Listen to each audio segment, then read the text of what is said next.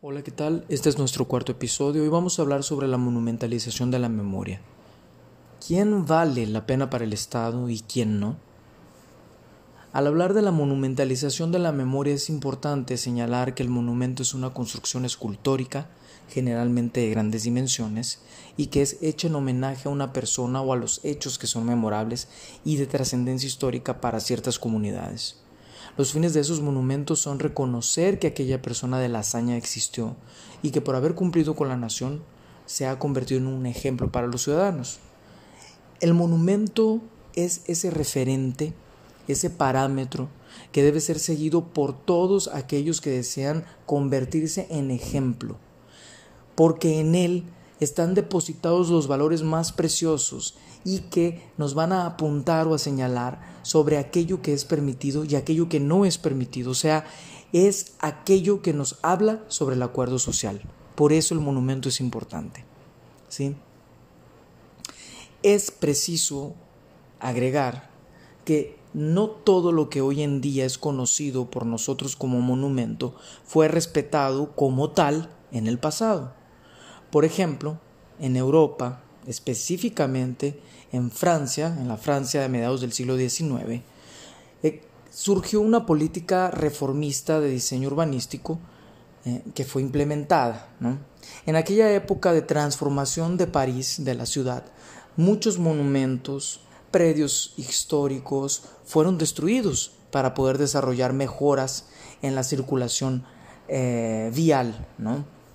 Todo esto con la finalidad de crear condiciones para satisfacer las necesidades productivas de una sociedad post-revolución industrial. Lo que fue rescatado o preservado fueron aquellos predios o monumentos considerados relevantes para la historia del arte y para la Comisión de Monumentos Históricos en aquella época, en París, en, en Francia. Queremos dejar muy claro con esto que lo que hay por detrás de la monumentalización de la memoria es todo un proceso de categorización configurada por símbolos, por valores y por el lenguaje de acuerdo a la sociedad. Entonces, hay una monumentalización, hay en la monumentalización una especie de intento de homologación de los valores, de ideas preestablecidas, que va a procurar, que va a buscar distinguir entre aquello que es el patrimonio, o sea, es decir, aquello que nos importa porque nos representa, ¿sí? que tiene que ser perpetuado, ¿sí? y aquello que no es relevante, que no se parece con los valores del colectivo y tampoco con el proyecto utópico de sociedad. Es en esa lógica excluyente de valores no deseados, diferentes, que reside el fortalecimiento y la reafirmación del discurso que va a exaltar la obediencia. ¿sí? Debemos traer a discusión algunas cuestiones a más sobre la monumentalización de la memoria. ¿sí? Hago referencia al propio proceso y a los personajes que son enaltecidos y que ocupan el lugar del habla de una historia oficializada, ocupan el lugar eh, del discurso, la posición del discurso de una historia oficializada y legitimada ¿sí? por las propias instituciones del Estado, por los medios de comunicación y por la sociedad. Las figuras, fíjense bien, que son principales y que son utilizadas para representar y narrar un hecho histórico, un monumento eh, coyuntural de una nación, son obedientes, es decir, son personas que van a encarnar y prácticamente van a incorporar los valores predominantes. Con relación a quien aparece en el monumento y a quien no aparece, ¿sí? tal decisión, tal selección va a depender de cuál sociedad es de la que estamos tratando.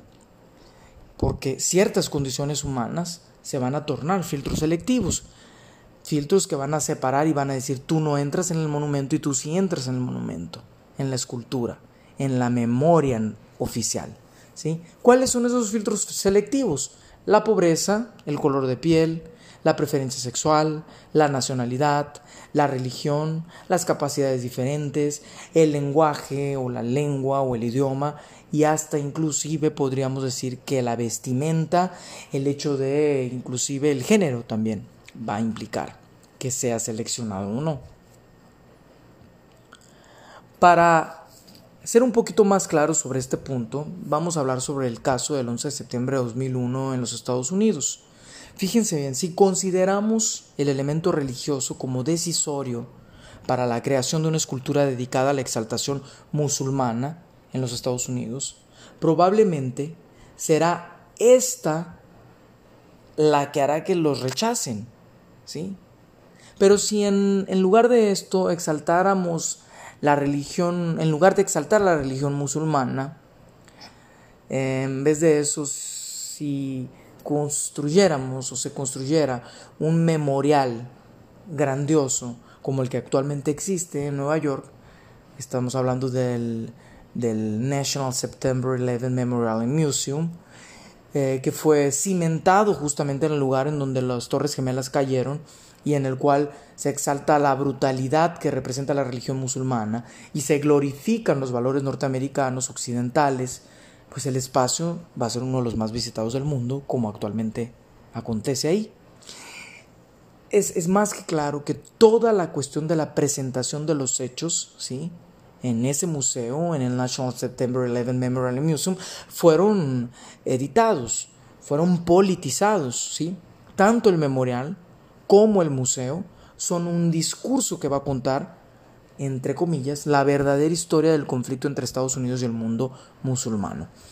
Así, podemos decir que la monumentalización representada en este museo, eh, en Nueva York, no es otra cosa sino una escritura, es decir, una categorización que va a excluir aquello que eh, huye de lo preestablecido y que posee valores diferentes. Es de esa exclusión de la cual va a depender el fortalecimiento del discurso nacionalista, un discurso que va a enaltecer a los, obedientes.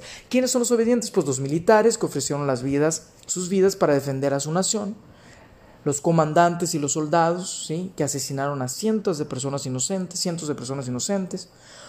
Todos ellos ocupan de una condecoración otorgada por el Estado para higienizar su mente y para justificar ¿sí? por medio de la legitimación de la sociedad norteamericana las acciones que cometieron. El monumento tiene varias funciones, no solo el de enaltecer, sino que también nosotros creemos que el monumento tiene en su propuesta y en su existencia algo de cuestiones que tienen que ver con, la, con curar, con sanar, con higienizar la mente. ¿sí? Pero fíjense, ¿qué acontecería con los que no son representados en la escultura? ¿Qué pasa con esa gente que se queda fuera de la escultura? Pues esos seres humanos son los desautorizados, los que no deben aparecer en la escena pública.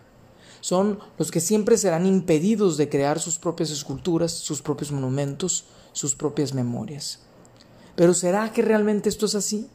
¿O será que estas personas que viven en, los, en la periferia de la cultura, que viven eh, eh, en las extensiones limítrofes de las ciudades, ¿sí? estas vidas periféricas de las que ya hemos hablado en otros episodios, ¿será que realmente no pueden crear sus propias esculturas, sus propias memorias, sus propios monumentos? Nosotros creemos que sí. Independientemente de que el Estado construya o no las condiciones ofrezca o no una infraestructura y un presupuesto para reconocer a todos sus ciudadanos por igual, la memoria existe mientras haya vida humana. No importa si se les presta o si se les concede la plaza pública, ¿sí? Eh, eh, para construir un memorial en reconocimiento a los asesinados eh, en la lucha contra el tráfico de las drogas en México. No importa si no se les deja un espacio no se les destina un presupuesto ¿sí? para las personas que han desaparecido por la violencia en nuestro país. ¿sí? No importa si los familiares de los, sobre, si los familiares sobrevivientes este, son rechazados constantemente por las autoridades. Estas personas van a construir sus pequeños altares, sus pequeños monumentos, ya sea en pequeños espacios públicos por los cuales han venido luchando constantemente, o ya sea en pequeños esquinas de sus, de sus casas en donde rezan por sus seres queridos, por esas personas a las que perdieron. ¿no? Yo ya he visto muchísimas formas de, de esculturas, eh, de espacios monumentales dentro de, de las casas de estas personas, tanto de personas desplazadas que perdieron a sus seres queridos y que por haberlos perdido justamente tuvieron que emigrar, ¿no? dejar sus, sus lugares de origen, como por, por haber perdido o aún continuar desaparecido algún familiar, algún hijo, algún esposo, alguna hija. ellos han hecho estos espacios muy interesantes que hacen parte de su vida privada, pero al mismo tiempo, cuando uno pasa, cuando alguien los visita, se convierten en ese espacio público. Entonces, ahí está, como les digo, donde hay vida humana, hay memoria.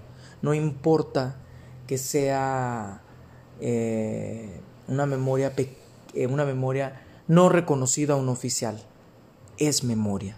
Y cuenta una historia, narra una historia. ¿sí? En este caso estamos hablando de memorias precarias, ¿no? Nuestra lectura de la monumentalización, pues, de la memoria, comprende eh, sobre la importancia que tiene al ser el reflejo de la expresión corporal y de la expansión humana. Estamos hablando de Nietzsche, ¿no? de lo que estuvimos hablando en los primeros episodios. Y sí es indispensable la creación de las esculturas y de los memoriales, ¿sí? Eh, como elementos que ayudan a la elaboración del luto. Eh, pero también debemos estar conscientes de que hay toda una problematización en dicho proceso. ¿sí? Los autores Elías Canetti y John Baudrillard, van a hablar sobre este asunto de cómo la monumentalización, ¿sí? cómo esta conjugación en la monumentalidad eh, acumula poder y este poder, esta, este, esta este poder que representa una escultura, un monumento, ¿sí? produce en los seres humanos que son desposeídos, que son desautorizados, que son rechazados, que son tratados como diferentes, que son marginalizados y precarizados por el Estado y por la sociedad y los medios de comunicación, va a generar en estos sectores el deseo de destruirlos, ¿sí? de apagarlos, de hacerlos que desaparezcan, ¿sí? aquellos objetos, aquellas esculturas. Eh, para estas personas estos monumentos son símbolos de poder y de opresión.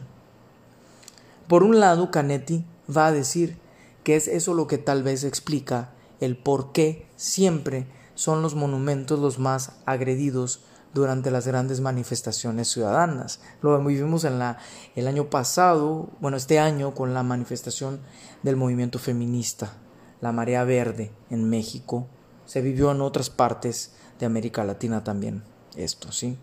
Y por otro lado, Baudrillard va a reforzar la tesis y va a decir que, que el 11 de septiembre del 2001 fue especial para las personas que siempre soñaron con ver destruidas las Torres Gemelas.